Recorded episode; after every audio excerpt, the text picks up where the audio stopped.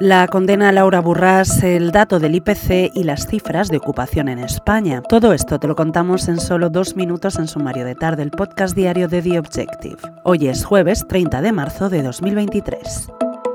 El Tribunal Superior de Justicia de Cataluña ha condenado a cuatro años y medio de prisión a la presidenta de Junts per Catalunya, Laura Borràs, por fraccionar hasta 18 contratos para adjudicarlos a dedo. Los hechos tuvieron lugar entre 2013 y 2017, cuando dirigía la institución de Lletres Catalanes. La propia Sala Civil ha pedido al Gobierno un indulto parcial para rebajar la pena a dos años. De esa forma, la dirigente, suspendida como presidenta del Parlamento catalán, no tendría que entrar en la cárcel. Se trata de un mecanismo previsto por la ley cuando el tribunal considera la condena excesiva por las particularidades del caso.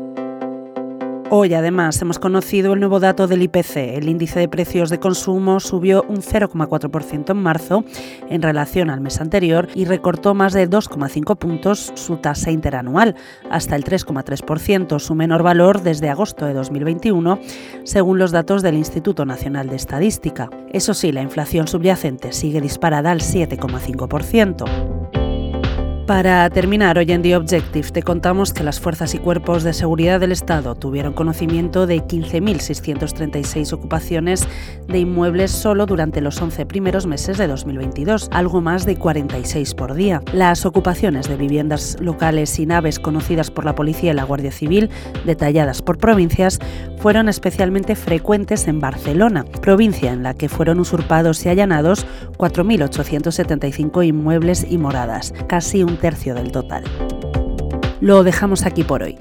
Recuerda que tienes estas y otras muchas noticias en abierto en theobjective.com. Volvemos mañana.